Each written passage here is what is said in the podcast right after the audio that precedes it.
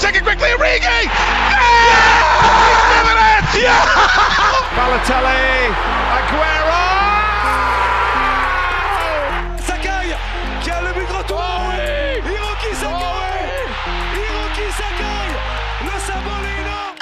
Bonjour à tous et bienvenue dans ce premier épisode d'À travers la passion, l'émission où j'interviewe un supporter d'un club de foot précis, où on parle de sa vie de supporter, de l'avenir du club, de tout ce qu'il a pu avoir en lien avec son même club. Aujourd'hui, on s'attaque avec l'Olympique de Marseille, club fondé en 1899 par René Dufort de Montmirail. C'est le club avec le plus de matchs et le plus de saisons en Ligue 1, le deuxième le plus titré en Ligue 1, en Coupe de France. Ils ont également trois Coupes de la Ligue, trois Trophées des Champions et surtout une Ligue des Champions, celle en 1993, et cinq finales européennes. Et je suis très content de pouvoir commencer cette euh, série audio avec Moon. Salut Moon. Salut mon gars, comment tu vas Gino? Ça va très bien et toi? Ça va, ça va, tranquille, content d'être ici. hein. Tu m'étonnes. Mais donc, euh, comme je viens de le dire, on va parler donc de ta vie de supporter, de tous les événements PK Foot que tu as pu vivre avec l'OM. Euh, on va parler plus en détail de certains joueurs, de l'avenir du club. Bref, on a un bon petit programme.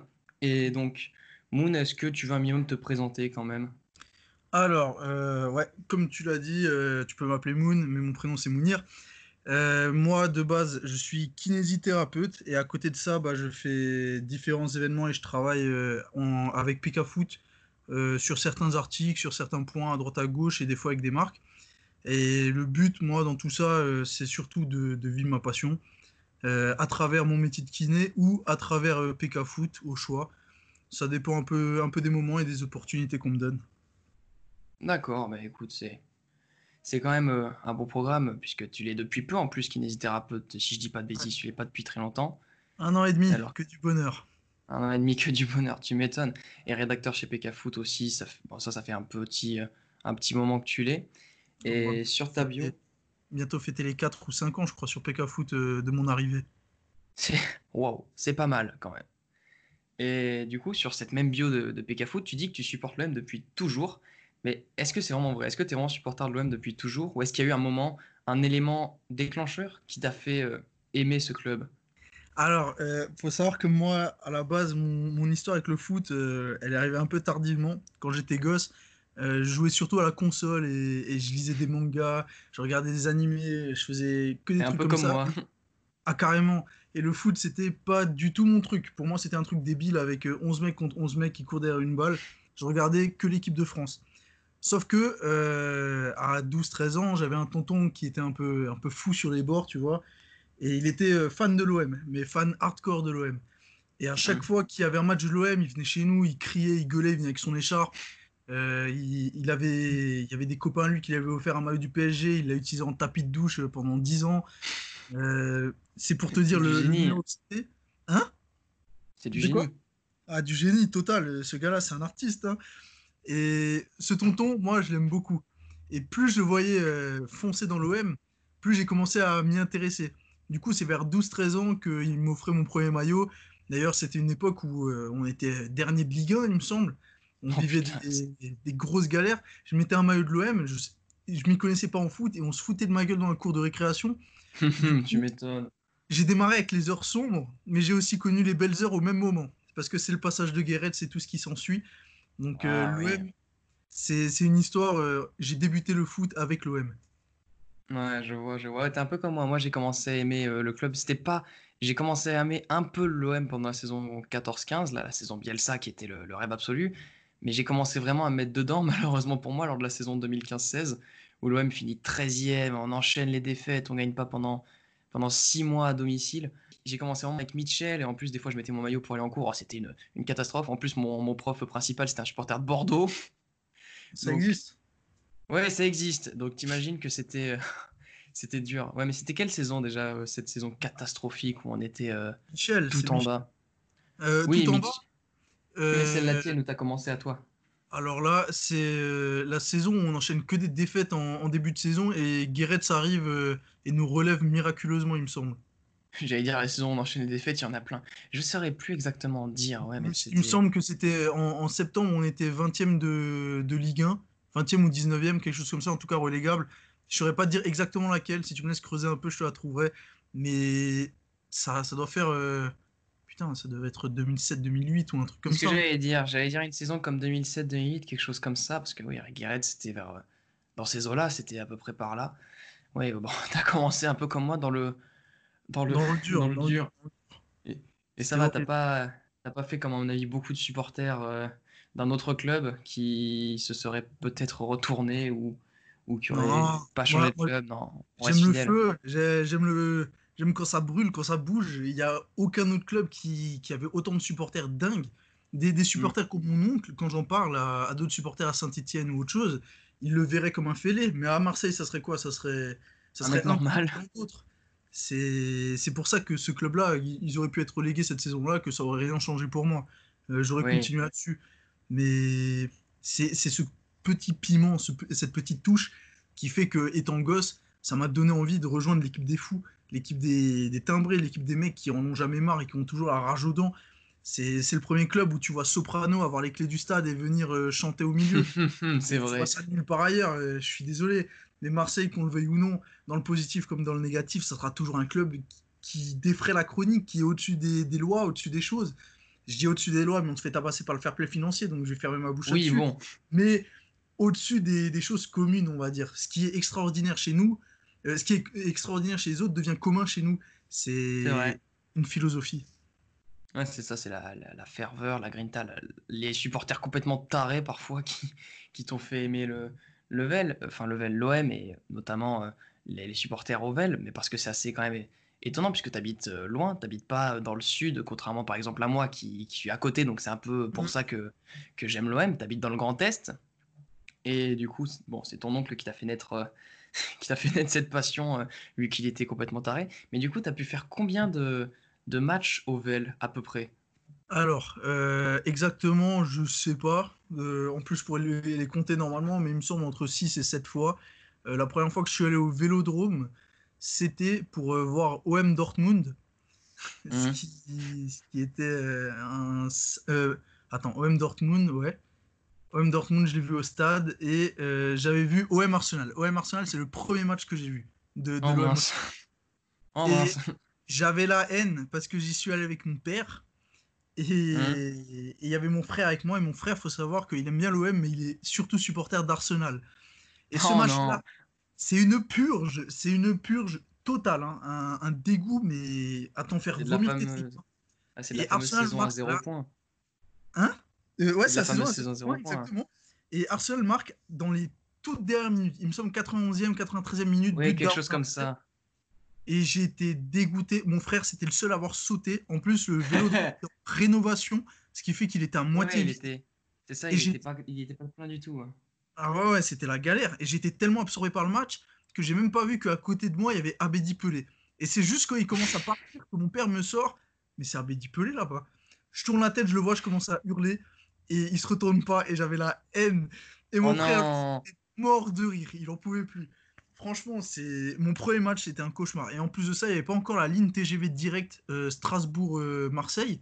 Ce qui fait que je m'étais tapé euh, tellement d'heures de train et j'avais dormi dans le train, c'était une merde, mais totale.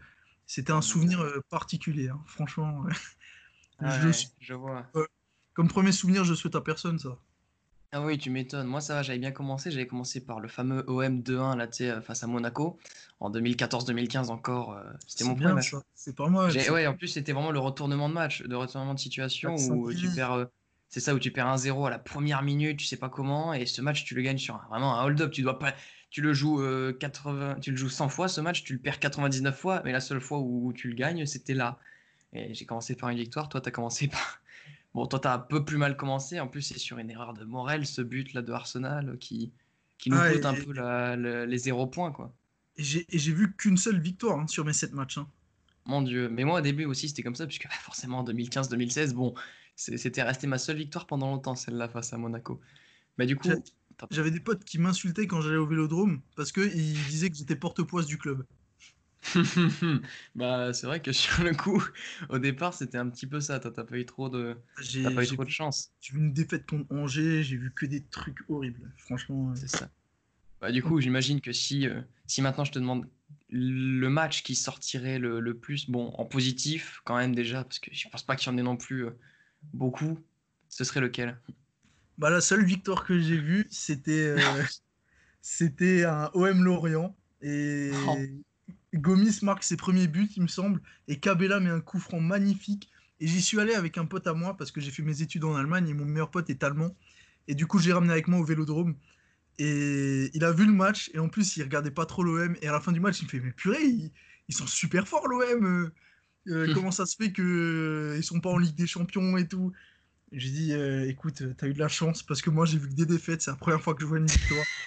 C'est... Et en plus, le coup franc de Cabella est magnifique. Hein. Il est magnifique, je m'en hein. souviens, c'est vrai. C'était quelque chose. Hein. Franchement, bah, c'est le bon souvenir que j'ai au vélodrome. C'est ouais, c'est le Faut que tu le ramènes plus souvent ton pote avec toi, comme ça au moins peut-être Ah, jure. tu pourras enchaîner des nouvelles victoires. C'est mon Bon. porte-bonheur en plus, ce gars, parce que je l'ai ramené, euh, je l'ai accompagné à, à ses examens et tout. Il est venu au mien. Franchement, ce gars-là, c'est une perle. C'est Bon, bah, écoute. Porte-bonheur si du, il- du vélodrome. Ouais, voilà, si en plus il te porte chance, c'est tout positif. Bah, du coup, tu vois venir la question. euh, à l'inverse, pas forcément dans le stade, parce que j'imagine que dans le stade, t'en as pas énormément des mauvais souvenirs. Devant la télé, il y en a forcément beaucoup plus. Mais si t'as un ou deux mauvais souvenirs vraiment avec l'OM, pas plus, parce qu'il y en a beaucoup, Ah qui ressort, ce serait lequel? Oh, le pire, euh, franchement, le pire, j'ai envie de te dire qu'il est pas. Ah, je l'ai je l'ai le pire. J'allais te donner un autre match, mais non, en fait, c'est celui-là. Euh, OM PSG, finale de Coupe de France. Euh, on perd euh, 4-2, il me semble. Ah oui, Euh, ah. Michi, Michi Batshuayi, je crois qu'il marque. Je suis Ouais, pas qui sûr, je marque dans les marque. dernières... Si, si, qui marque dans les dernières minutes quand on perd Tout- 4 à 1. Souvent aussi, je crois qu'il marque. Il égalise après, euh, après Ibrahimovic, il ouvre le score. C'est horrible parce qu'en plus, Matuidi, il met un but de, de malade. Euh, De, de taré, lui. euh. Et ce qui a rendu ce match horrible, c'est que ma soeur, je l'ai ramenée avec moi pour voir son premier match de l'OM. Et ma soeur, elle arrive dans la tribune, elle voit les Marseillais, ils sont super chauds. Elle me fait Oh, c'est trop bien et tout. On lui avait acheté un maillot de l'OM en plus. On est allé le floquer euh, sur le Adidas des Champs-Élysées. Elle était déterre, elle s'est mis la peinture bleue et blanche sur les joues. Une gamine en plus, hein, 15-16 ans. Et elle vient voir son, le match. Et là, elle, elle voit, je crois qu'il y avait 2-0, on revient à 2-1. Ma soeur, elle fait Ouais, on y croit. Et là, on se fait rouster 3-1, 4-1. Ma soeur, je vois, elle commence à chialer dans la tribune. Elle me fait Mais c'est pas possible, il mérite pas, on a tellement tenté, on n'a pas le droit de, de perdre comme ça. Parce qu'en plus, on fait un, un bon match. hein. Le Ouais, match on fait pas un match dégueu, hein. c'est juste que voilà, nous ça rentre pas et eux ça rentre. Et oui, voilà, ils, ils ouvrent le score en plus direct comme euh, le Ah ouais, même ouais, au vélodrome. fait, Ouais, le même- refroidir. hein. Et le pire, C'est c'était quand même avec minutes. un, un tifo, mais magnifique. Hein. Le Ah tifo oui, le- les l'OM en grand, c'était sublime. Alors qu'eux, ils sœur, avaient rien fait. C'était trop pour elle. Je lui dis, Soraya, c'est notre quotidien. Faut que tu arrêtes de, d'avoir peur comme ça. Et, et elle m'a fait, non, mais c'est pas juste et tout. Elle a vu des supporters de l'OM en train de brûler des sièges. Elle a dit, j'ai envie de le faire aussi. J'ai arrête-toi, arrête-toi, dit, calme-toi. Non, franchement, pire souvenir. Parce que ma sœur, elle a chialé, pire souvenir. Ah, on peut la comprendre, putain. En plus, au stade, quand t'es au stade et que tu vois ça, ça fait tellement. Ça fait très mal. Ça Ah, fait le- hyper mal, surtout que c'est voilà, c'est face à l'ennemi juré. euh. Donne des larmes. Oh là là. Oui, c'est ça, c'est face à l'ennemi juré. En plus, bon, après, comme c'est une finale de Coupe de France, même si on. on- en plus, ces saisons-là, on les, on les, on les titille, j'ai envie de dire deux fois, en 2015-2016. Puisque déjà, 2015-2016, on se demande, on finit 13e et on arrive à aller en finale de Coupe de France. Là, on finit deuxième, on n'a pas réussi à y aller. Mais en plus, on les titille les deux fois au Parc des Princes. Euh, Barada, il rate un penalty qui nous coûte euh, le 2-2. Et Ah, Michi Barada, qui il m'a ouvre le rendu score au fou. parc. Là, c'était pas possible. Oh là là. On se demande toujours pourquoi est-ce qu'il a tiré un- ce penalty. Et, et Ovel, tu les, tu les tiens en plus parce que c'est Ibra qui est dans le même scénario. hein, il ouvre le score très rapidement. T'as Cabella qui égalise t'as Di Maria qui nous refroidit vers, vers la fin. Donc tu les titilles les deux fois. Tu te dis, on sait jamais, peut-être que. Comme, comme ils disent dans le, dans, le, dans, le, dans le fameux film, la, fameuse réplique sur un malentendu, ça peut marcher. On sait pas, on s'est tous dit ça. Et bon, bah, au final, on a pris une rouste 4 à 2. Bon, et parce que nous, ça rentrait pas, eux, ça rentrait. Mais je te comprends que c'était un souvenir. euh, cata. mais vraiment. Ah. Et en plus, tu sais quoi? Le lendemain, je vais aux Champs-Élysées avec ma soeur. On va à la boutique Adidas Demo pour chercher des trucs. Tu sais qui je croise dans la boutique? Non. Ishiba Batshuayi. Il était resté à Paris, ce fou. Il était resté à Paris et je te jure, hein, les gens ils diront que les joueurs c'est des mercenaires et dans les trois quarts des cas, je suis vraiment d'accord. Mais Michi, je l'ai vu ce jour-là et il était saoulé. Je lui ai demandé une photo, il s'est forcé à sourire. Franchement, Michi, c'est une crème, mais vraiment une crème. Ah, mais. Il il l'a fait aussi pour ma sœur et je te jure, il, il était dégoûté. hein. Il marchait, il- en plus, il se fait transférer cette saison-là. Euh, fin il de la saison il à. Chelsea. Je ça, ça se sentait, ça se sentait de fou qui, savait que c'était euh, le dernier match qui, qui pouvait jouer Qui quelque jouait. chose. Et il avait un spleen, mais énorme. hein. Dégoûté. hein. Ouais. Franchement, ça, c'est un, un joueur, je le garde dans le cœur. hein. Ouais, c'est pour ça que moi j'aimerais pourquoi pas un jour qui, qui revienne, même si j'y crois moyen. Et à mon avis, il a perdu un, un peu de son niveau, puisque bon, là, il est prêté à droite, à gauche, c'est un briquet. Maintenant, franchement, il est à Chelsea, tantôt il est à Dortmund, à Valence.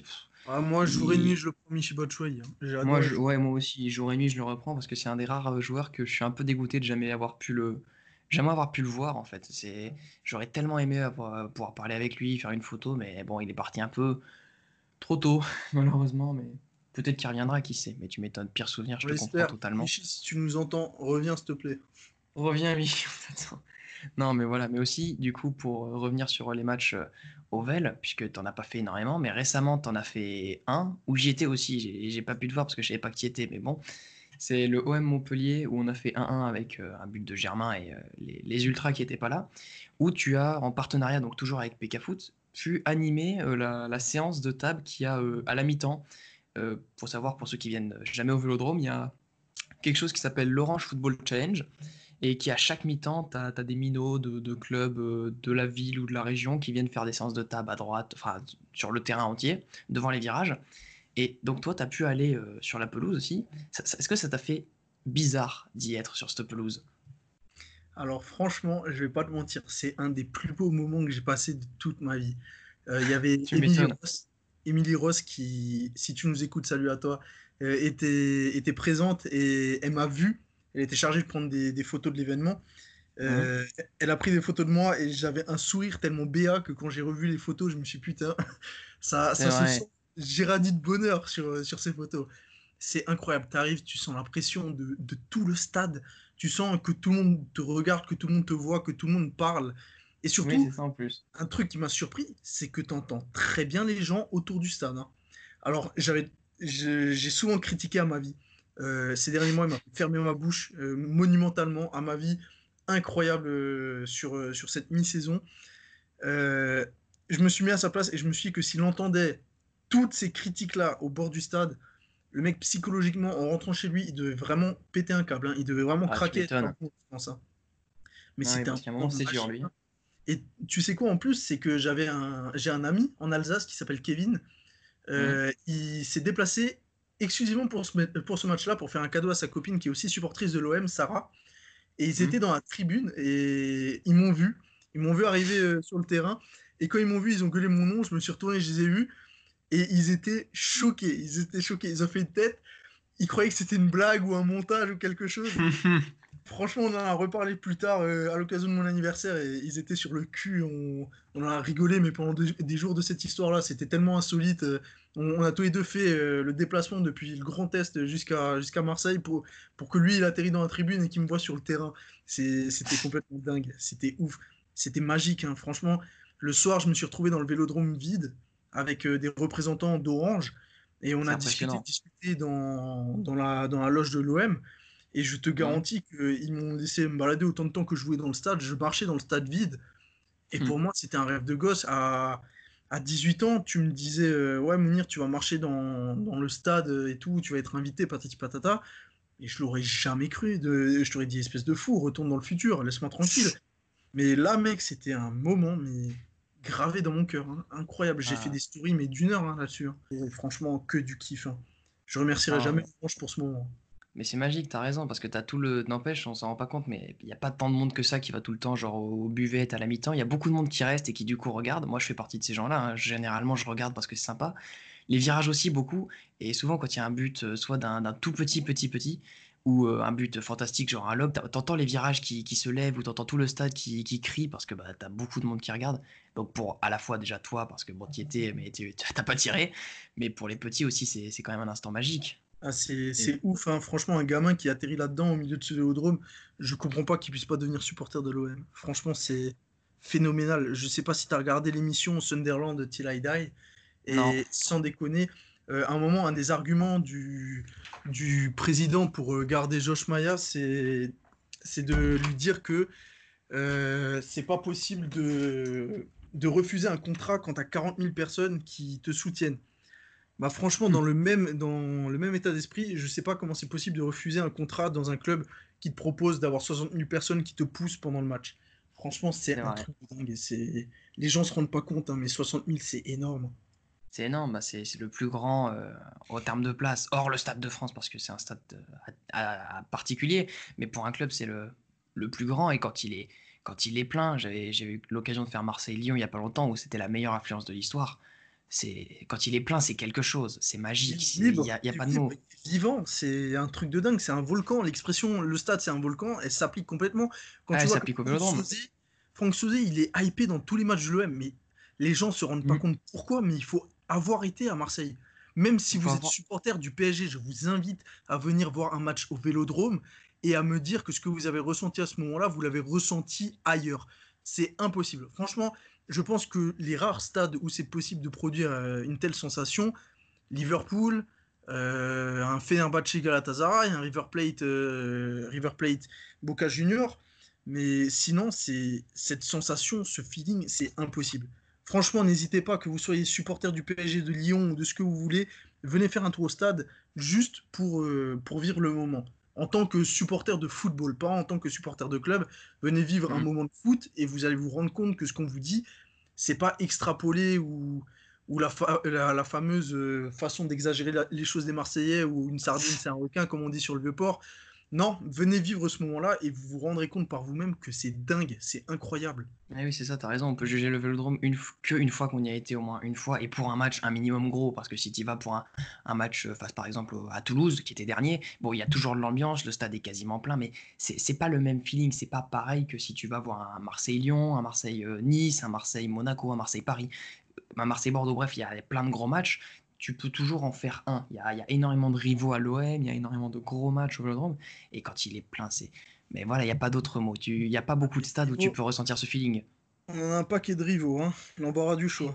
Oui, c'est ça, il y a l'embarras du choix. Donc même si vous n'êtes pas supporter de l'OM, vous pouvez en, faire beaucoup. Des Saint-Etienne, Bordeaux, Lyon, Nice, Monaco. Bref, il y en a, il y en a à l'appel des rivaux de l'OM.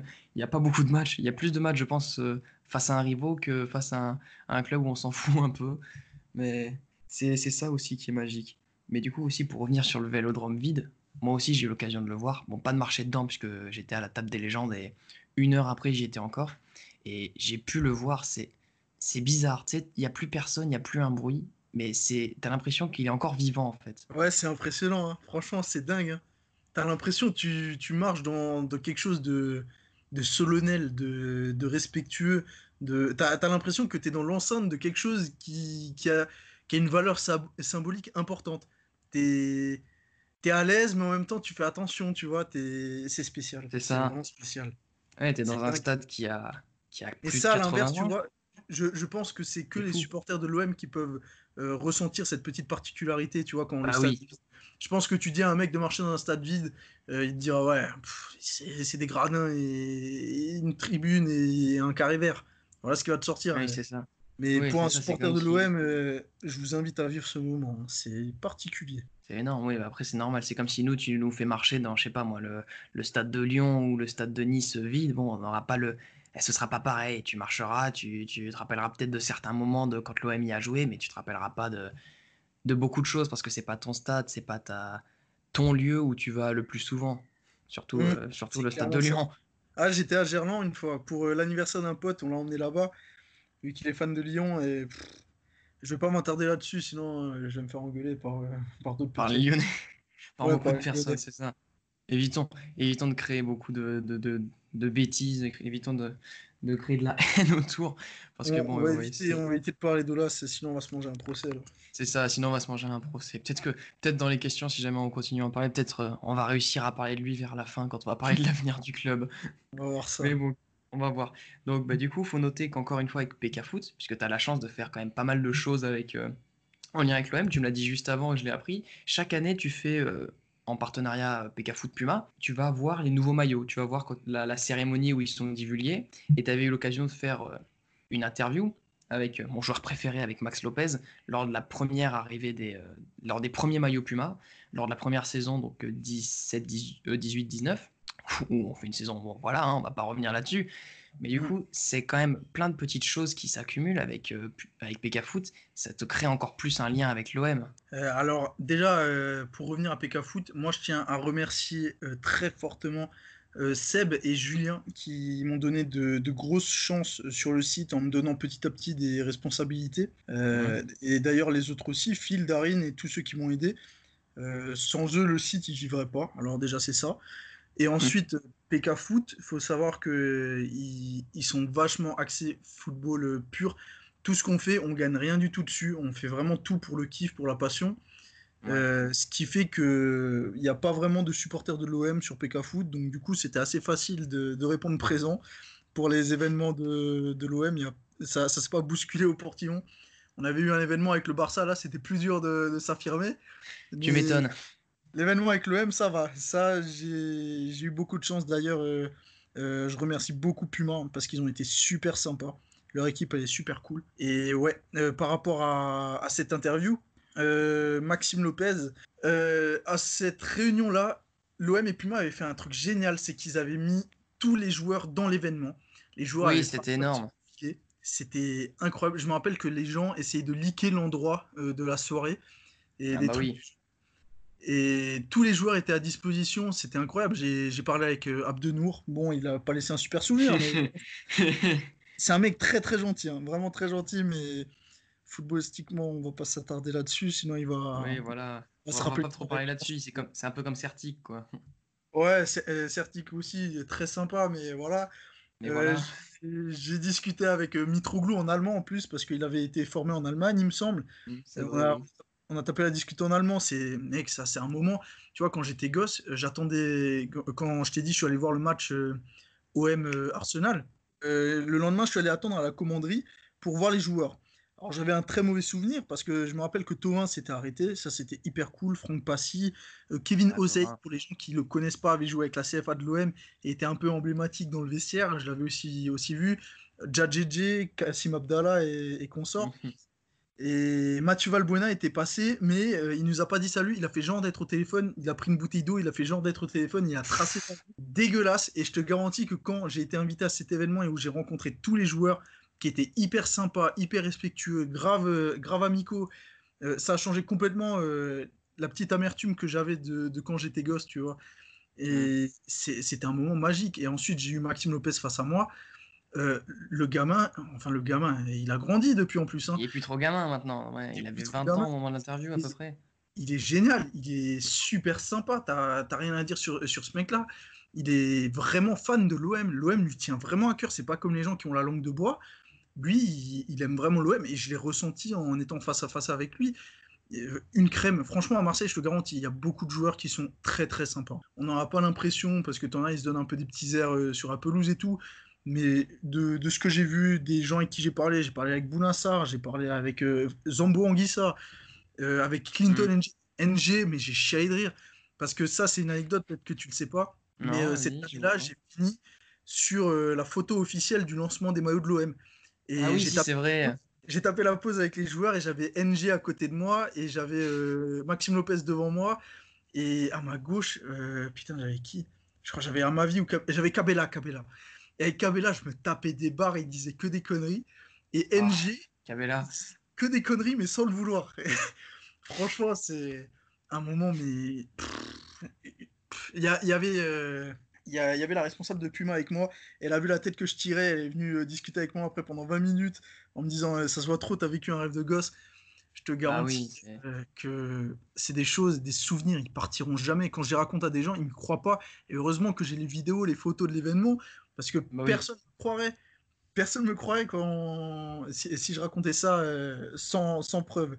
C'est incroyable. Et jamais je remercierai assez Puma et surtout PK Foot euh, de m'avoir ramené à ce niveau-là. En commençant chez eux, j'aurais jamais cru atterrir dans, dans ce genre d'événement. Tu m'étonnes, c'est normal, ça c'est un rêve de gosse, tu peux voir tous les joueurs de l'OM, surtout que, bah, j'ai envie de dire, il n'y a pas réellement de joueurs que tu as l'impression, surtout cette saison, hein, puisque bon, euh, vu, que tu les, vu que tu peux y aller euh, chaque année, vu que chaque année ça se bouscule pas pour, pour aller à l'événement de l'OM, bah, je vois pas quel joueur en fait a une mauvaise mentalité dans le vestiaire, ne serait-ce qu'actuel. Même il y a deux ans, j'ai du mal à, trop voir, mais ils donnent tous une image sympa, ils donnent tous une image d'être heureux, qui sont contents d'être à l'OM.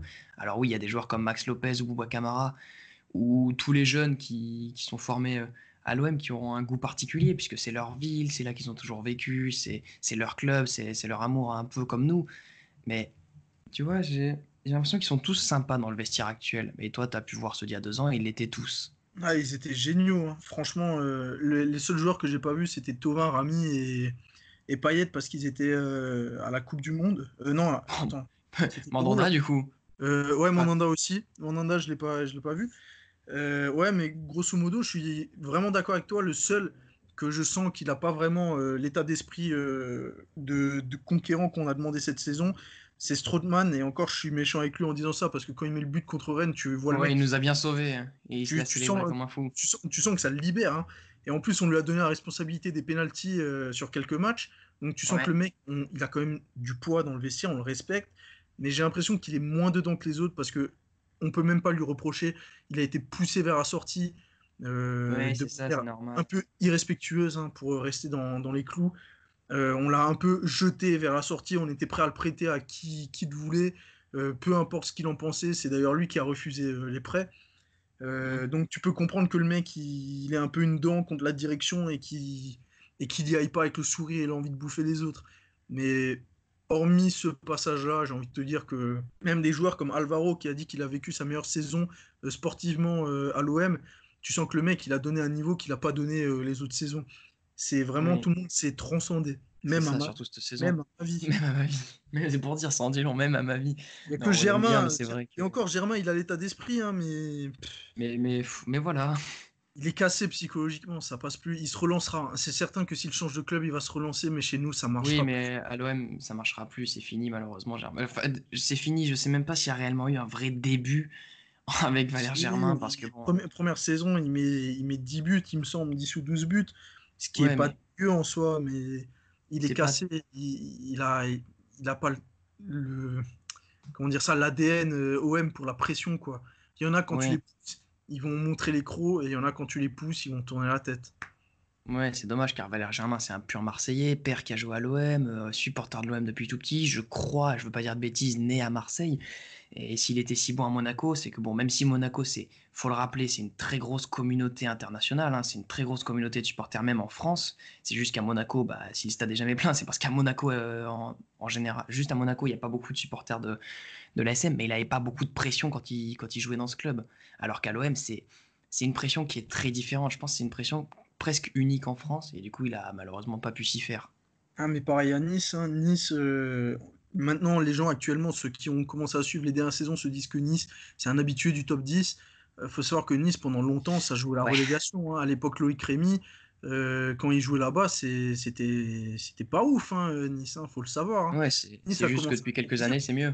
En même temps que l'arrivée des Ben Arfa, des Valère Germain et de tout ce qui s'ensuit. hein. Euh, Valère Germain a été une des pierres, des pierres euh, fondatrices de, du début de l'agrandissement de renommée de l'OGC Nice. Il a participé à rendre ce club bien plus fort qu'il ne l'était à l'époque. Mais comme, on euh, comme je te le dis, justement, les supporters n'étaient pas habitués à, à un tel prestige, euh, Mm.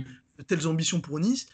Euh, Mm. Donc du coup, il n'avait pas vraiment de pression. C'était soit tu réussis, soit on vit une saison un peu merdique comme d'habitude. Il a réussi. À Monaco, il n'y a, a pas de pression. Tu as le, jardinier, le club des jardiniers de l'ASM dans les tribunes.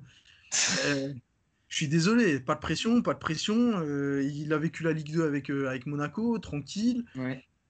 T'arrives à l'OM, on te demande de te bouger les fesses, on va t'insulter à tous les matchs. euh, on n'est pas dans, dans la même catégorie. hein. Clairement, il y a les poids légers, il y a les poids lourds. Oui, c'est ça, c'est une sacrée différence qu'il a connue parce que là, surtout à l'OM, c'était, il n'avait pas le choix de, que de se bouger, puisque à Nice, il avait des attentes, mais pas énormément. À Monaco, comme il a tout vécu, il a tout eu avec le club, il a même marqué, si je dis pas de bêtises, en quart de finale de Ligue des Champions contre euh, Dortmund, la saison où ils font euh, la demi, ou en huitième, il, a marqué un des deux, je le sais. Donc, il n'avait pas énormément de pression et ça lui allait bien. Et là, s'il veut un, un vrai niveau, il peut pas rester à l'OM où il a une pression monstre, il faut qu'il aille dans un club où il en a, où il en a pas énormément. C'est clairement pour le bien de sa carrière qu'il doit partir.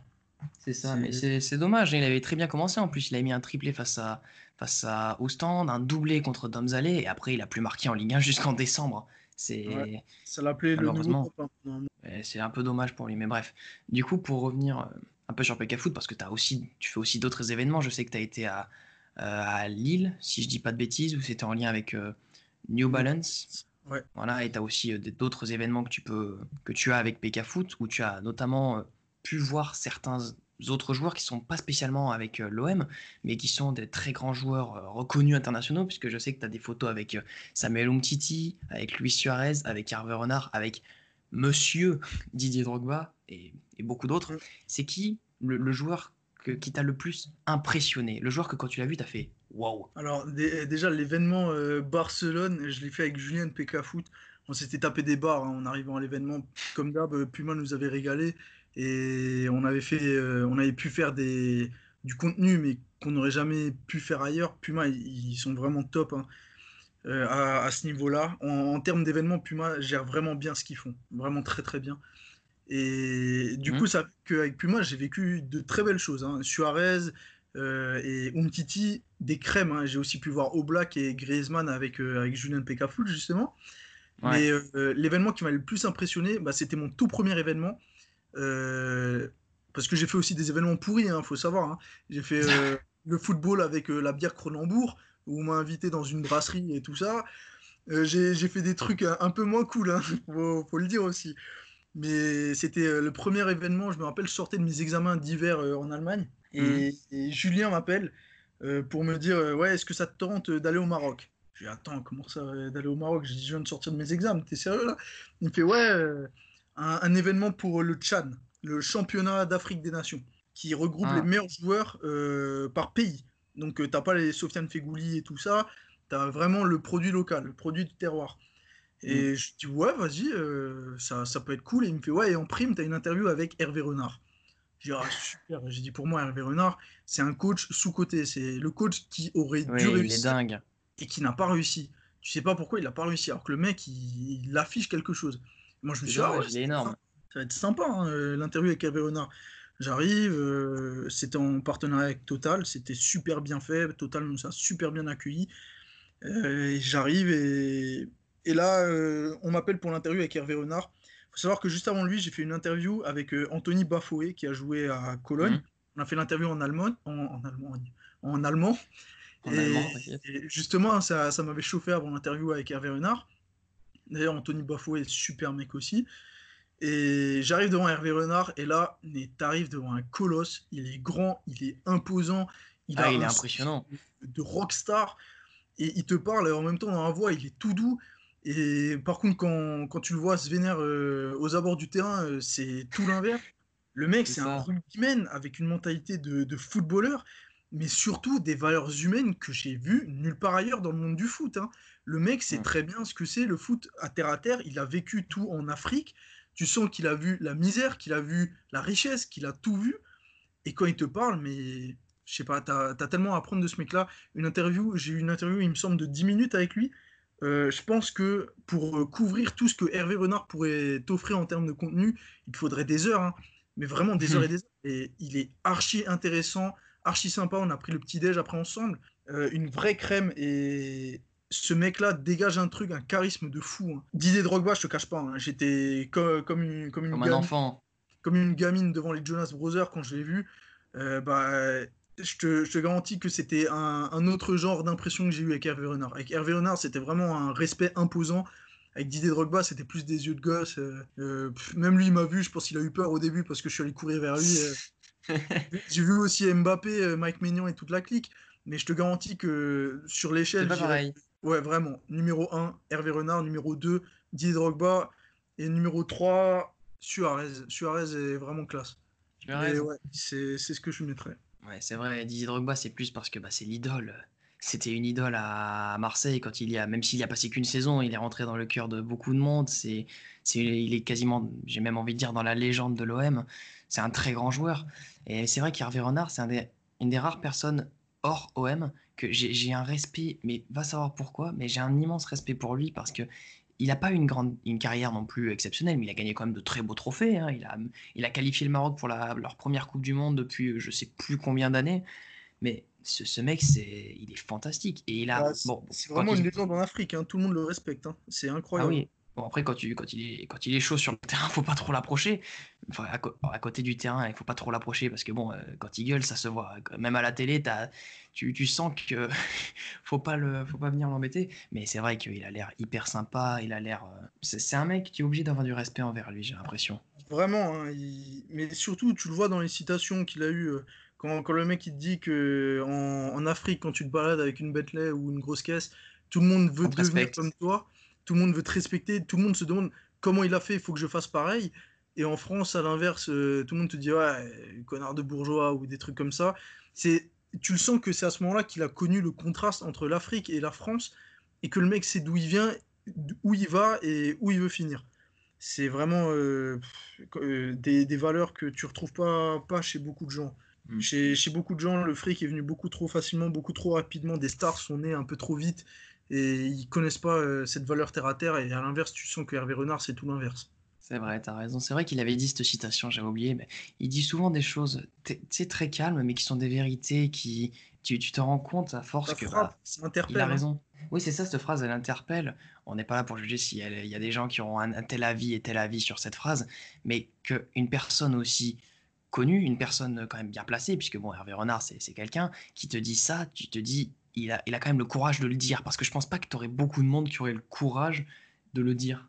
Je pense pas. Hein. Le, dernier que j'ai vu dire des, des, vérités comme ça euh, à la télé, je crois que c'était Samuel Eto'o quand il déglingue euh, toutes les personnes qu'il a côtoyées. Euh, dont c'est vrai.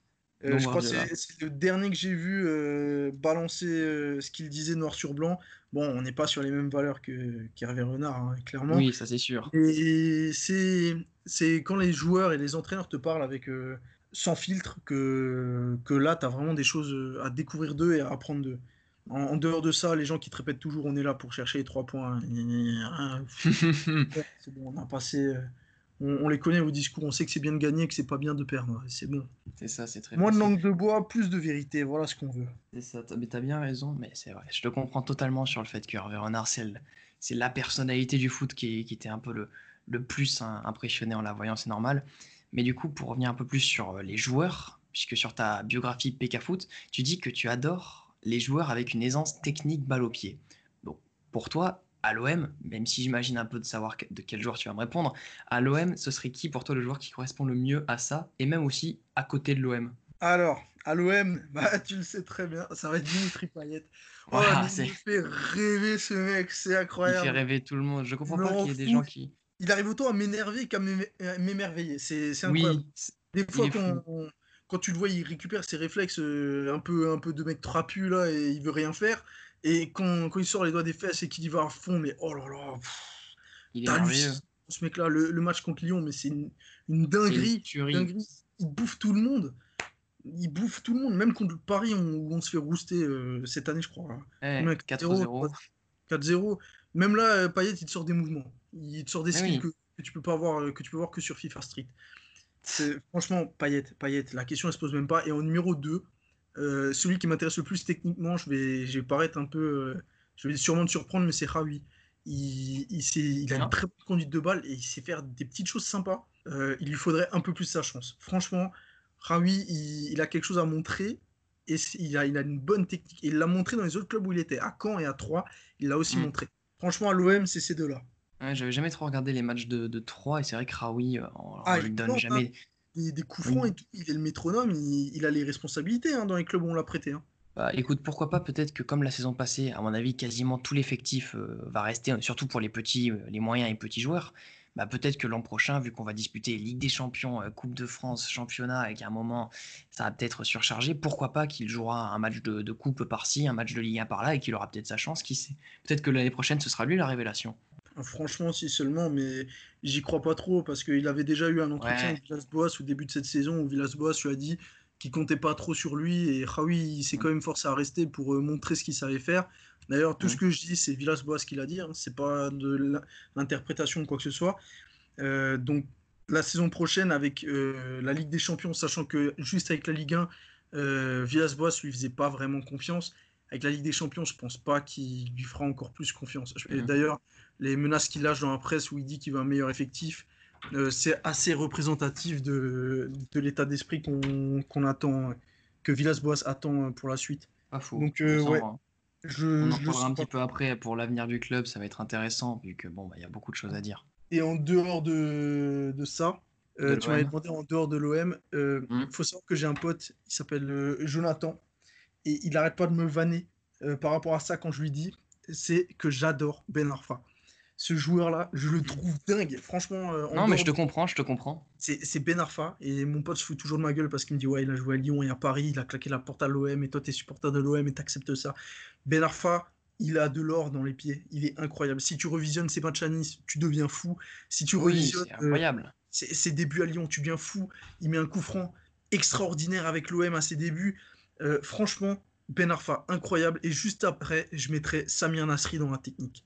Donc Ouais. franchement, Ben Arfa, mais un gâchis, mais tellement horrible. Oui, voilà, c'est ça. Ce gars-là aurait pu, aurait pu, mais Viser hein. sommets, hein. C'est, c'est un monstre. C'est un monstre en termes de technique. hein. Et il n'y a pas que moi qui l'ai dit, ça. C'est, il y a aussi, euh, attends, c'était quel joueur qui s'est fait interviewer, je crois, pas Hilton, si. Il me sem- Je sais plus si c'est Hilton. J'espère que dis pas de la merde. Mais il me semble que Hilton a, a été interviewé. Il y a un joueur de l'OM qui a, qui a été interviewé il y a pas longtemps. Et il avait dit aussi que le joueur qui l'avait le plus impressionné, c'était Ben Arfa, et qu'il avait aussi le plus déçu avec les choix qu'il a fait par la suite. Ah Franchement, oui, tu Ben. Arfa, oh là là, je sais pas si on aura un jour euh, un monstre pareil en termes de technique. hein. Ah oui, c'est vrai, je te, comp- je te comprends totalement. Non, je, je vais même pas rigoler parce que tu as bien raison pour les deux, pour Nasri et surtout pour Ben Arfa. C'est un très bon joueur. Qui, il il- c'est un, voilà, c'est un très bon joueur. C'est juste qu'il a juste, bah, malheureusement, bah, pas fait les, les bons choix. Il a, une, il a tellement d'aisance avec la balle. C'est c'est fantastique quand tu le vois jouer, quand tu l'as vu jouer à, à Nice. c'est- merveilleux. C'est juste qu'il a fait des choix. Bon, C'est la mentalité, c'est la, mentalité qui foire. Quand tu vois que le mec, il, aussi. il a fait des clips sur la plage en débardeur jaune brise de Nice là pour euh, dire euh, je suis de retour au PSG, je vais tout niquer, et qu'au final le mec il a fait saison banquette. euh, Vraiment, ce clip sur la plage m'a traumatisé. Je me suis dit, mec, pourquoi tu fais ça? T'as tellement de crédibilité balle au pied, pourquoi, pourquoi tu défonces tout comme ça? Bon, après, tu me diras, Mm. j'ai l'impression que tous les joueurs techniques, en dehors des terrains, ils ont un côté un peu beauf, euh, genre Payet euh, en débardeur, débardeur euh, t-shirt euh, col en V et tout. euh, bon, heureusement qu'ils sont bons, ça, va- ça rattrape le reste. C'est ça, heureusement qu'ils sont bons. Non, mais, non, mais ça Payet avec ça. C'est vrai, vrai, en plus, c'est vrai, je m'en rends pas compte, mais t'as un peu raison sur ce coup. C'est vrai. plus t'es beauf, plus t'es bon. Plus t'es fou, plus t'es bon. Bon, bah écoute, c'est vrai, sur le coup, t'as quand même bien raison.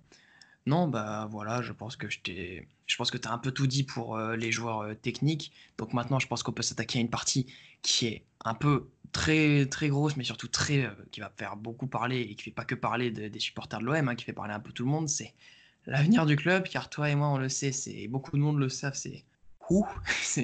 C'est la catastrophe absolue. hein. Ouais, niveau, niveau financier, c'est une catastrophe, mais, mais totale, un déficit de 90 millions, des joueurs au gros salaire qui, qui veulent rester puisqu'ils ne trouveront jamais un autre gros salaire ailleurs, un président qui est, bon, toujours aussi incompétent, hein, et, et beaucoup de choses. Il y a beaucoup de choses à dire sur l'Olympique de Marseille actuellement, sur son avenir. Est-ce que pour la saison prochaine, puisque c'est là ce qui arrive très rapidement, et même pour les 5 ans à venir, est-ce que tu es inquiet pour l'OM Euh, franchement, je vais pas te mentir. euh, Il y a une grosse part de moi qui, qui dit Oh putain, on va, on fonce dans le mur. Euh, D'ailleurs, j'en Mhm. parlais avec un pote à moi, il s'appelle Mounir, sur Twitter, Tonton Benz. On en rigolait il y a pas longtemps parce qu'on disait Putain, saison prochaine, Villas-Boas démissionne, c'est sûr. Payet et toute la clique se cassent et on finit avec une charnière centrale Viscarondo Lo- Perrin. Euh, Lucas Perrin, et on, on en déconnait un peu. Mais une grosse Mm. partie de moi me dit on est dans la merde. Et franchement, au vu de la gestion des derniers mercato, je peux que me dire qu'on. On est foutu. Pourquoi ça changerait On a gardé la même direction. Pourquoi est-ce qu'on devrait avoir un motif d'espoir euh, pour la saison qui suit? Ça, c'est ce que je me dis. Mais d'un autre côté, euh, franchement, euh, Jacques Henriot, il en prend plein la gueule. Et a raison, très souvent. Souvent à Parce que- raison, mais pas tout le temps. La, la gestion du cas avec le recruteur anglais et Villas-Boas, ça a été très mal foutu. Le fait de dire comme quoi, euh, dans des déclarations de la presse, euh, on est un peu en situation de il faut qu'on vende, bah, ça nous met en, en position de faiblesse au moment des négociations avec plein de clubs, j'imagine. C'est la communication de Jacques Henriot est pas top, euh, pour pas dire mauvaise. hein. Franchement, je, je Ouais. pèse mes mots à chaque fois parce que c'est ton podcast, j'ai pas envie de, de polémiquer. Mais Non, t'inquiète. il y a, y a plein de choses qui, qui me font dire que ça pue. Mais d'un autre côté, Jacques Henriot, euh, il sort de Sciences Po. Euh, il, a, il a géré d'autres entreprises euh, économiquement parlant. Ça s'est pour la plupart du temps très bien passé. Quand il est arrivé au club et qu'il a un peu tout révolutionné en montrant un peu ce que lui voulait, les gens ont tous applaudi des deux mains. on l'applaudissait quand il lâchait des punchlines et ses PowerPoint pendant les présentations de joueurs. Franchement, il y a, y a des qualités à Jacques Henriero. On, on, crache dessus, mais, mais il est capable, il est vraiment capable de, de faire des choses. Sauf que euh, tu as l'impression qu'il lui manque ce mec d'expérience dans le football qui doit lui dire dans quelle direction avancer. Ce mec qui est censé être Zubizarreta. Et hmm. quand tu entends les propos des agents qui appellent Zubizarreta et qui disent quand tu l'appelles, il décroche pas. Quand tu lui demandes son avis, il te répond pas. Quand tu lui demandes d'autres choses, il est jamais là. Franchement, c'est inquiétant. Le mec ne, ne, ne, répond pas aux agents, ne répond pas aux joueurs. Il entame des négociations pour les laisser euh, en plan plus tard. C'est mm. Subizarreta qui, pour moi, est le mauvais point du trio. Pour moi, Jacques Henriero a besoin d'un expert dans le foot. Et l'expert dans le foot a besoin d'être en bonne relation avec le coach. C'est comme ça que ça devrait se passer. C'est comme ça que ça devait se passer avec Rudy Garcia. Sauf qu'avec mm. Rudy Garcia, ça se passait bien avec Jacques Henriero, ça se passait mal avec Zubi. Aujourd'hui, avec Villas-Boas, ça se passe très très bien avec Zubi et très très mal avec Jacques Henry. On n'arrive jamais à avoir un trio qui s'entend. Si le trio marchait dans la même direction, on défoncerait tout. Ce qui nous manque, c'est un, Campos, un Luis Campos à l'OM. Voilà ce qui nous manque. Mais on l'aura pas. Et la question, c'est est-ce que Jacques Henriero va être assez compétent pour mettre tout ça de côté et avancer dans la bonne direction avec les joueurs? Parce que je suis désolé, quand tu vois que l'Inter est capable de ratisser des joueurs libres euh, à la volée, d'en choper tout plein et de rendre son effectif plus compétitif, et que tu vois que de notre côté, on est incapable de cibler un joueur libre, incapable de, jouer, euh, de cibler un joueur qui a été mis sur la liste des transferts par ses clubs, qu'au final, on se retrouve à faire des panic buys comme Mitroglou, qu'on refoule Bafetim Bigomis qui nous fait une saison à 23 buts. Euh, c'est que des décisions comme ça qui font que tu as l'impression que Jacques Henriero gère le club comme si euh, comme si c'était une boîte et pas comme si c'était un club. Il y a une notion du football qui n'est pas prise en compte. Euh, épargner financièrement sur les contrats, chercher les bons coups, chercher les joueurs libres, c'est ce qu'un bon dirigeant est censé savoir faire. C'est ce que Olas est capable de faire avec ses pépites qui chopent à moindre coût. C'est ce que Porto réalise aussi. Porto chope des joueurs à moindre coût euh, au fin fond du Brésil ou des choses comme ça. C'est ce que euh, plein de clubs sont, en train de faire et que nous, on devrait s'inspirer parce que économiquement, on est faible. Et c'est quelque chose que j'ai l'impression, en, trois ans à l'OM, avec une finale d'Europa League, une qualification en Ligue des Champions et une saison blanche, on n'est toujours pas capable de comprendre. Et ça, c'est inquiétant. Mm. C'est ce qui me fait perdre espoir dans ce club.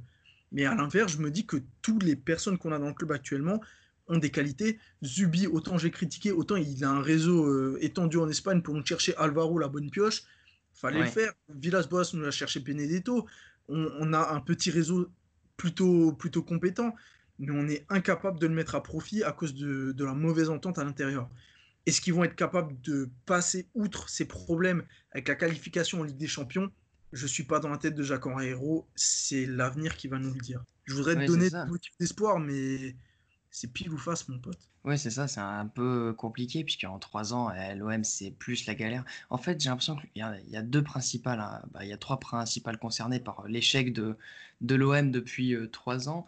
Tu as toujours, as forcément Jacques Henriero, tu as Andoni qui est pas très. Euh, qui, qui fait pas, eh, j'ai l'impression, son même boulot qu'au Barça, j'ai l'impression que c'est un peu un emploi fictif.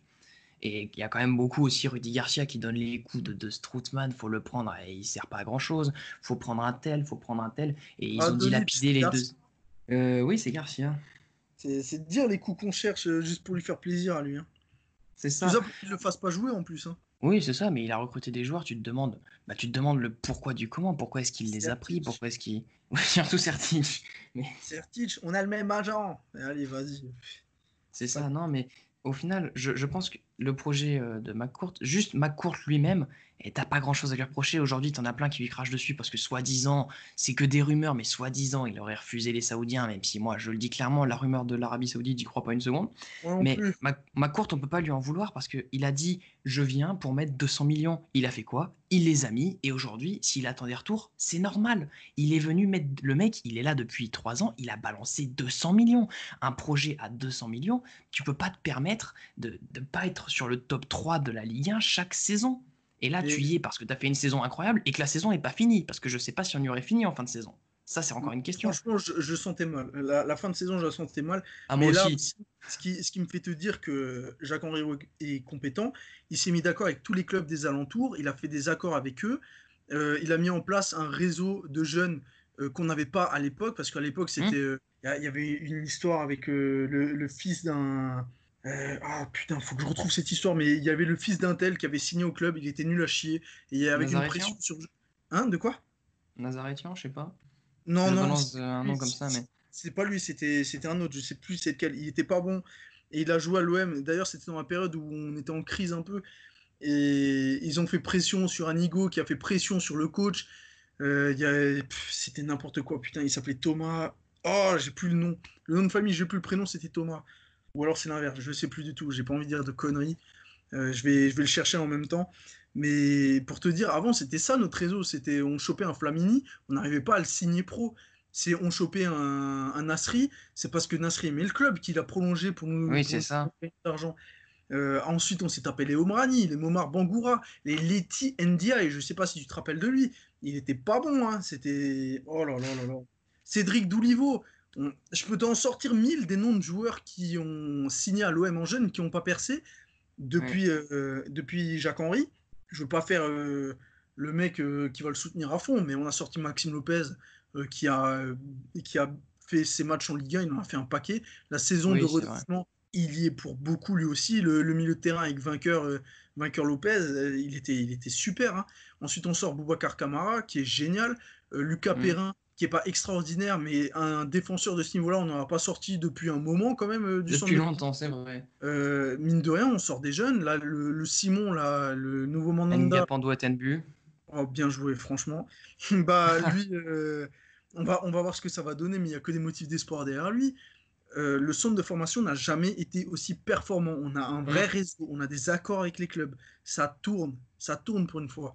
Jacques Oui. Henry fait, fait des merdes, mais il fait aussi de très bonnes choses derrière. Le- les infrastructures de- du club ont été entièrement renouvelées. Le centre de Mm. formation a été remis à niveau. On a recruté euh, celui qui gérait le centre de formation de Lyon, ce qui est un vrai gage de qualité, et il a fait un vrai travail de prospection derrière les joueurs. Il transmet des, des, euh, des fiches d'information à Villas-Boas régulièrement, il me semble, tous les mois. hein. Donc, Oui, franchement, on a, on a un vrai travail de centre de formation là maintenant. hein. On performe, enfin. On, on a enfin quelque chose. On est le plus gros club du Sud et on sortait aucun jeune. Alors que Nice, on a sorti aussi beaucoup. Franchement, Oui. on fait enfin quelque chose. Donc, Jacques-Henri Hérault, très mauvais bilan, je suis d'accord, mais il a des qualités, mais qu'on n'a pas des points su positifs. mais qu'il n'a pas su euh, exploiter mieux parce qu'il n'a pas été entouré correctement. Et on va pas se mentir, c'est lui qui a choisi l'équipe de départ avec Garcia Zubi, donc c'est Ouais. sa faute s'il n'a pas été entouré correctement. Mais euh, l'OM aurait pu espérer beaucoup mieux, hein. mais beaucoup mieux. Franchement, on a, une équipe compétente à la base. hein. Oui, mais tu parles beaucoup de la formation, mais tu bien raison, parce qu'au final, même si JHE, il a un bilan qui n'est pas non plus euh, extra, il faut beaucoup parler de la formation, puisque moi, je suis un des rares qui s'intéresse énormément à la formation, notamment depuis cette saison. Bon, j'ai pas de chance, elle s'est finie en- un peu en plein milieu, mais faut dire que les jeunes de cette saison, ils ont, je le dis, ils ont beaucoup de qualités. J'ai pu voir euh, les, un peu la Nationale 2, mais beaucoup aussi les U18, les U17 et les U16. Et je tiens à dire, je le dis depuis longtemps, enfin depuis quelques mois, que la génération, selon moi, hein, 2002 et 2003 de l'OM, c'est une génération en or. Il y a beaucoup de talent, faut leur laisser le temps. Ça va pas être tout de suite, ça va pas arriver à mon avis avant la saison, euh, pas la saison prochaine, la saison de dans deux ans, la saison 2021-2022, donc la saison un peu avant la Coupe du Monde. Mais selon moi, ça, ça va pas être de suite qui vont arriver à un grand niveau. Il y en a énormément, mais surtout qu'il faut leur laisser le temps parce qu'ils étaient dans des compétitions euh, régionales. Les U18, ils, ils- ils étaient relégués, euh, ils se sont fait reléguer il y a un an, et là ils étaient en régional et ils ont surplombé le championnat. Je crois ils ont une ou aucune défaite, et là ils vont jouer euh, le national, la Youth League, donc c'est là qu'on va voir leur vrai niveau. Et oui, la, la formation, en plus, ils ont construit l'OM Campus euh, depuis peu. C'est des installations euh, en or qui aident beaucoup à la, à la formation de l'OM. Mais tu, tu le vois d'ailleurs hein, que ça a grandi parce qu'on construit maintenant des centres en Algérie, euh, au Sénégal. c'est vrai. On a, on a des, des partenariats maintenant avec des clubs formateurs sénégalais.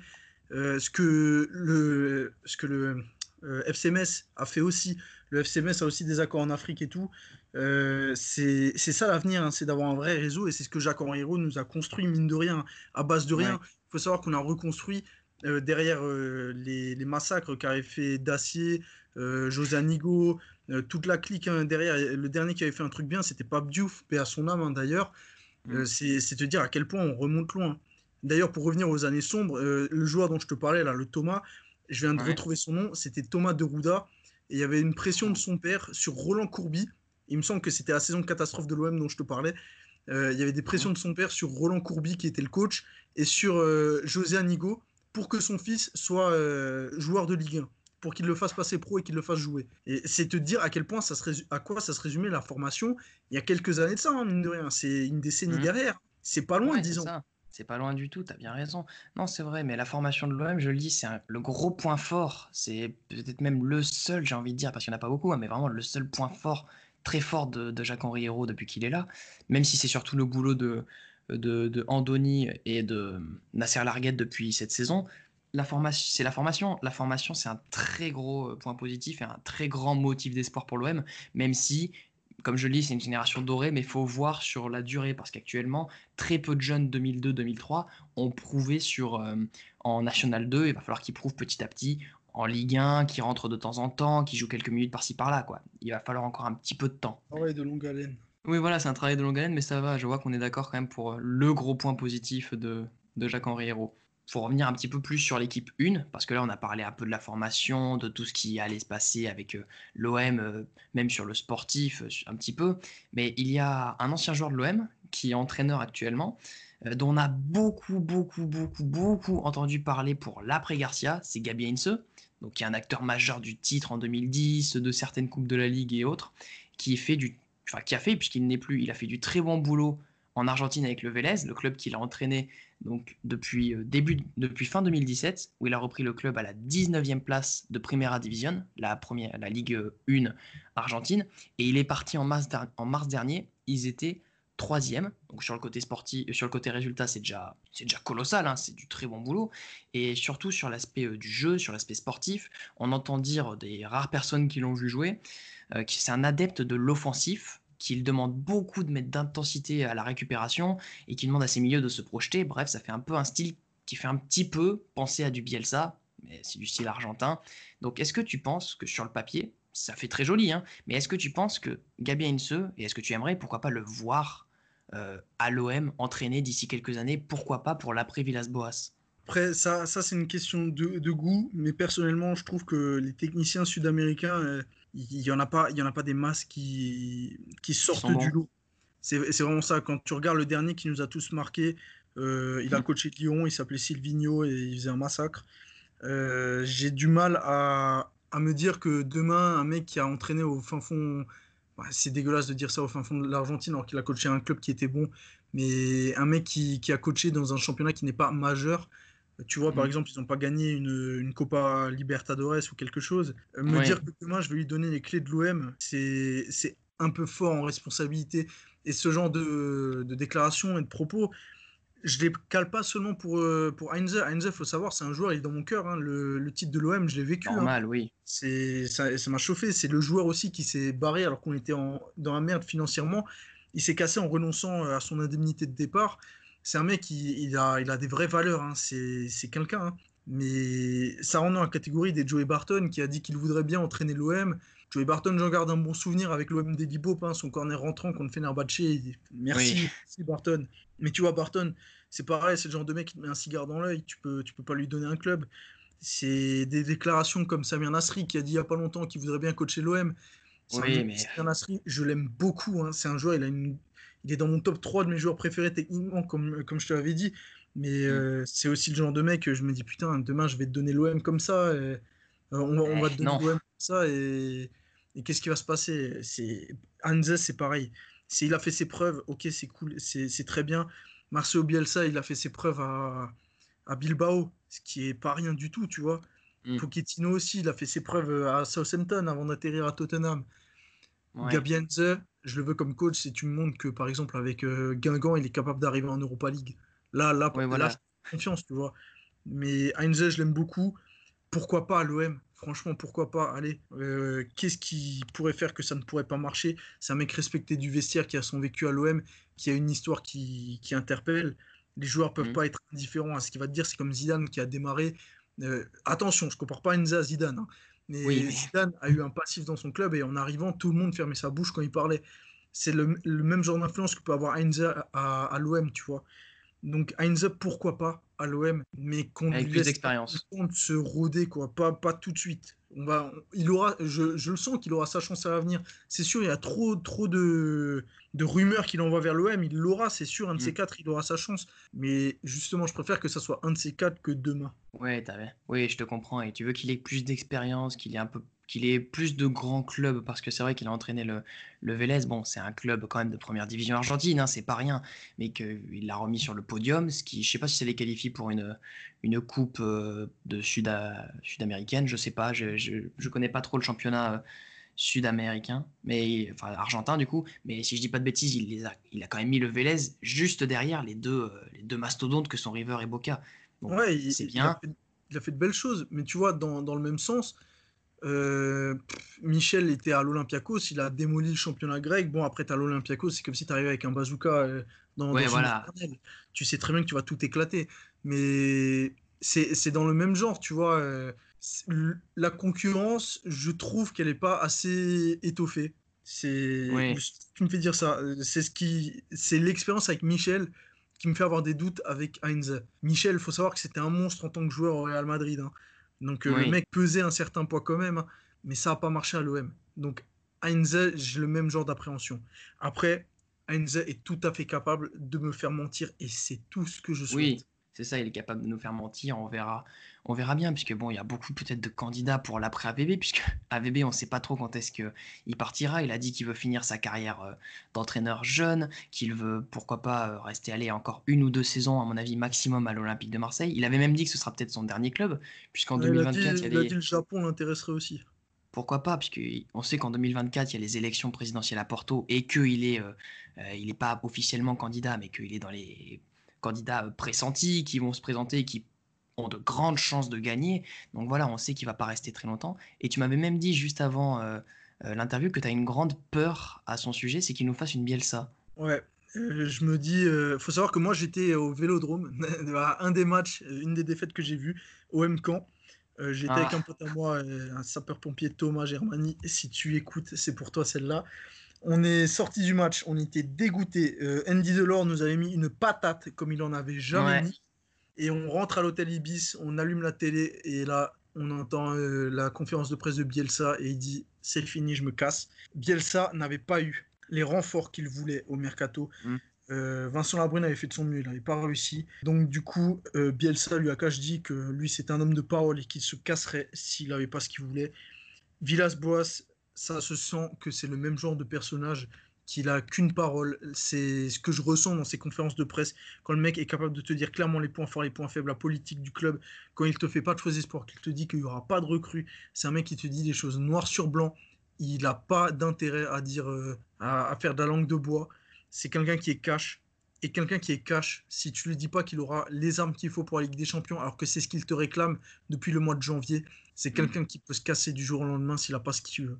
Donc oui, j'ai une appréhension que Villas-Boas euh, nous claque la porte au nez. Euh, c'est un risque, c'est une possibilité, c'est une frayeur, mais Oui. comme dit, qui vivra verra, c'est 50-50, c'est ce que je disais pile ou face avec euh, Jacques-Henri Hérault. Mm. J'espère, j'espère, j'ai déjà rencontré Jacques-Henri Hérault, j'ai déjà parlé avec lui. Franchement, c'est quelqu'un euh, qui, sait, qui sait ce qu'il fait à la base. Euh, pour avoir discuté avec lui, je sais très bien que les saisons précédentes font penser le contraire euh, sportivement. Mais moi, personnellement, après avoir discuté avec lui, même Bernard Tapie a dit qu'il a discuté avec Jacques-Henri Hérault et qu'il et sentait que ça allait bien avec Jacques-Henri Hérault. Ça allait bien. C'est la même impression que j'ai. hein. Franchement, j'ai envie de croire en lui. hein. C'est... Je suis pas comme les autres, comme beaucoup de supporters qui, qui vont lui Qui lui tirer dessus. J'ai les nerfs contre lui en même temps, mais il a des qualités qui font penser que ça peut le faire. Je demande qu'à ce qu'il le montre. Franchement, c'est tout ce que je demande. C'est un cri du cœur, hein, ce que, ce que j'en vois. C'est vrai. Je veux de la mais- réussite et je veux voir ce que les gens sont capables de faire. On est à l'OM. Dans ce club-là, il faut porter ses couilles et montrer ce qu'on sait faire. Euh, tout va dix fois plus vite à l'OM qu'ailleurs. Un mec lambda Mm. qui arrive à l'OM peut devenir international en six mois. C'est qu'on a- c'est ce qu'on a vu avec Amalfitano et avec euh, Romain Alessandrini qui ont été convoqués euh, en équipe de France. rapidement. Tout va plus vite à l'OM qu'ailleurs. Les gens se foutent de la gueule des supporters de l'OM en disant ouais, ils extrapolent tout, tout est exagéré là-bas. C'est vrai. Mm. C'est C'est vrai, totalement. hein. C'est un contexte à prendre en compte. C'est un contexte où tu peux réussir beaucoup plus vite qu'ailleurs, comme tu peux échouer beaucoup plus vite qu'ailleurs. Beaucoup plus vite qu'ailleurs. Euh, un- une chose qu'il faut se mettre en tête, Villas-Boas, il faut savoir qu'avant d'arriver à l'OM et de réussir, on se rappelait de sa saison en Chine, de son calvaire à Chelsea et de plein de choses.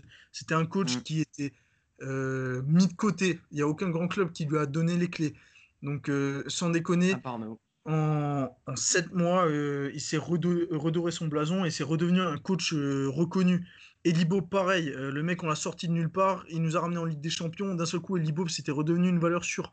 Euh, Il y a plein de cas comme ça. Et pareil pour les joueurs, hein, Nkoulou, on l'a chopé libre de Monaco qui, qui descendait en Ligue 2. Et d'un seul coup, le mec, c'est devenu une machine de guerre. Il y a plein de. Je peux t'en donner mille. Euh, cette, cette- entrevue sera jamais terminée si je m'y mets. Mais c'est c'est le cas, tout va plus vite à l'OM qu'ailleurs.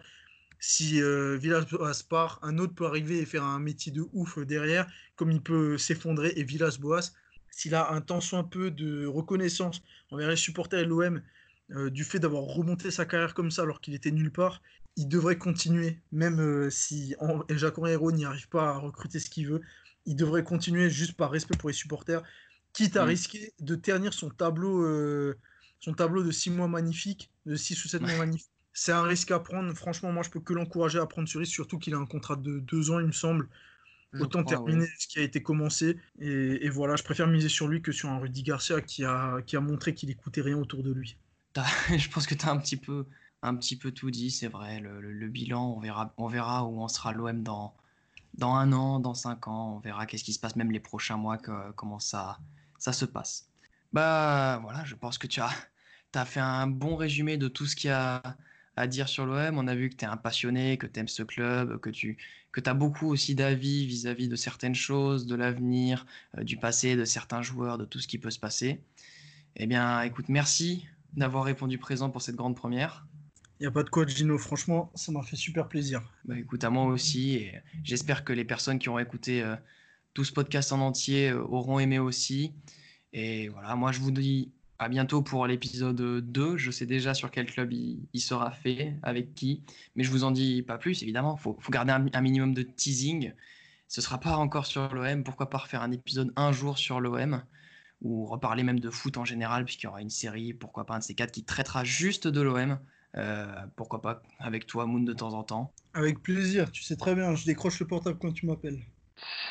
Bah écoute, c'est nickel. Bah, voilà, merci à vous d'avoir suivi ce podcast et je vous dis à très bientôt. Salut Ciao tout le monde.